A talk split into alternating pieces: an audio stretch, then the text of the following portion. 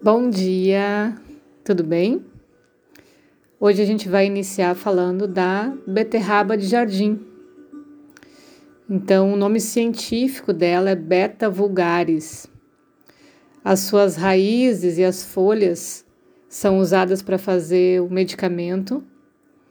Então, a beterraba vermelha ela contém betina, que é um imenagogo ativo, ou seja, ele auxilia para descer a menstruação. Já a variedade branca dessa espécie, ela é laxativa e diurética. É um bom medicamento para secreções viciadas do estômago e do intestino. O suco de beterraba branca é bom para o fígado. A sua decocção é útil para prisão de ventre e hemorroidas. E essa decocção, o melhor horário para ser ingerida é um copo cheio dela na hora de dormir ou de manhã bem cedo.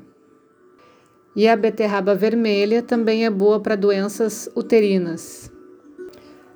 Depois a gente tem um drave, uma substância chamada de shilajatio. É uma substância muito comum na Índia. A tradução seria como um betume preto, uma resina preta, né? Então, o rasa dela é catu, é picante, e tikta, que é penetrante, e cachaia também, que é adstringente. O guna é lagu, iruksha, então ele é leve e áspero.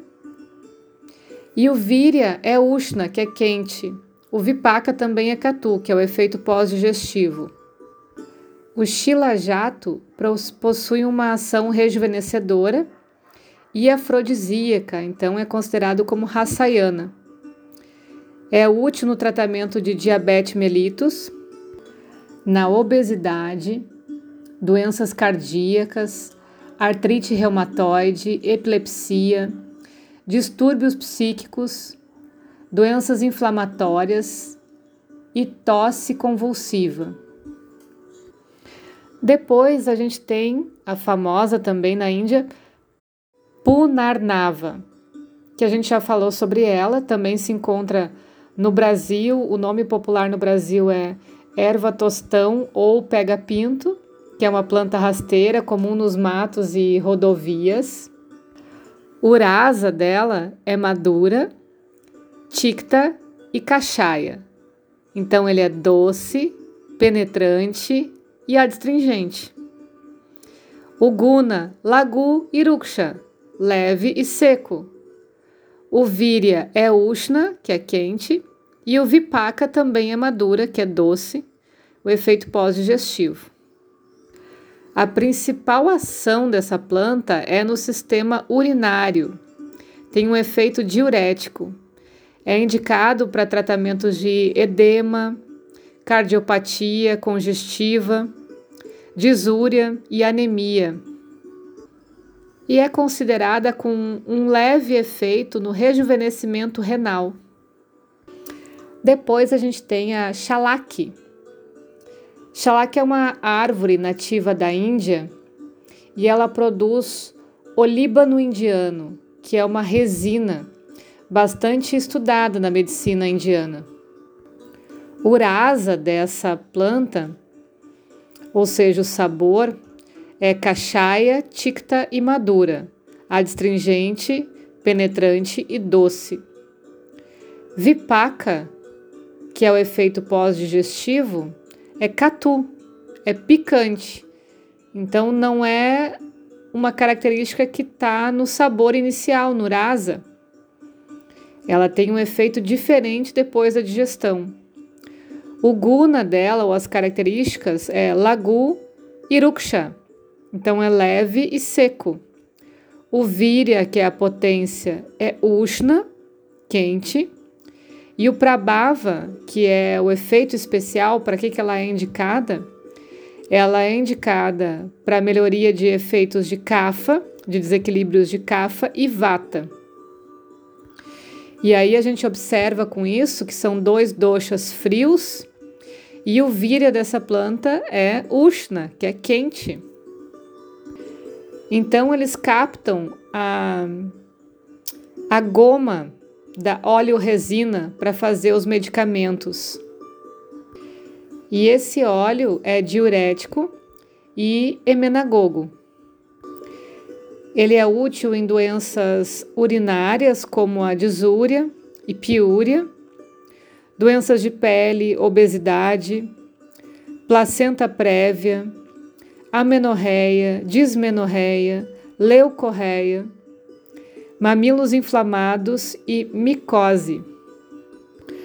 Por causa do seu efeito estimulante na região hepática, ele é prescrito na icterícia como um bom medicamento. Como ele tem propriedades adstringente, ele é útil nas diarreia, disenteria e hemorroidas. Ele corrige, inclusive, a descoloração das fezes e também é usado para pessoas com deficiência mental por causa da sua ação média que é a ação de intelecto, melhora do intelecto. Depois a gente tem a sarchapa, que a gente já falou algumas vezes, é a mostarda preta, nativa da África, da Europa e da Ásia, e ela é usada como um condimento. Ela tem um rasa catu e ticta, então é picante e penetrante, um vipaka catu, Guna, Snigda, que é untuoso. E o Virya é Ushna, que é quente.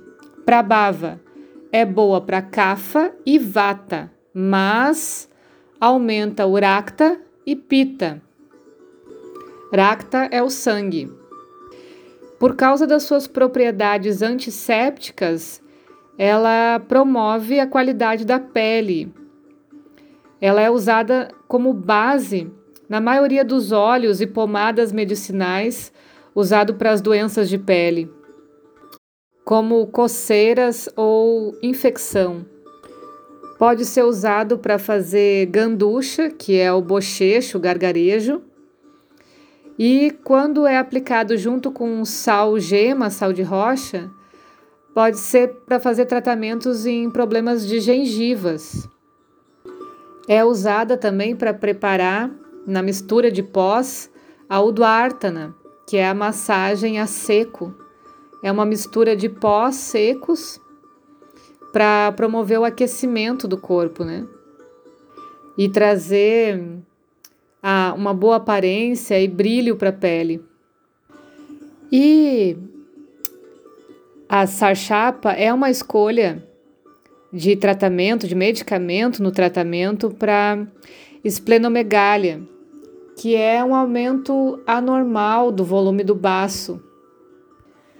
E então a gente tem a rajica, que é outra variedade de mostarda, mas essa é a mostarda castanha ou mostarda marrom. Urasa dela é catu, vipaka também catu, uguna é tikshna, que é penetrante, o Víria é Ushna e o Prabhava é boa para Kapha e Vata, mas aumenta também Rakta e Pita.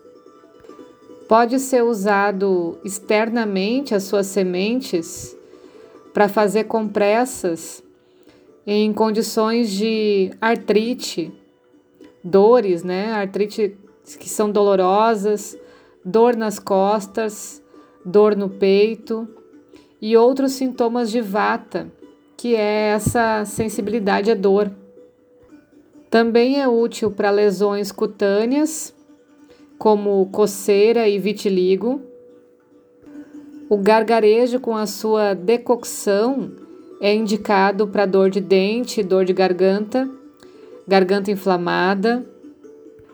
Pode ser usado também para melhorar a saúde do cabelo ela causa irritação, portanto, fazer um lepa, fazer uma compressa pode ser precisa ser removido em no máximo 10 minutos. Ou até menos se o paciente sentir a sensação de queimação. Quando a gente usa o medicamento dela no formato de pó e mistura com água quente, ela produz um vômito rapidamente. Então, se precisar usar a terapia de Vamana, pode ser usado esse medicamento também. E ela reduz o poder sexual. Ok? Então por hoje é isso. Um beijo para todo mundo.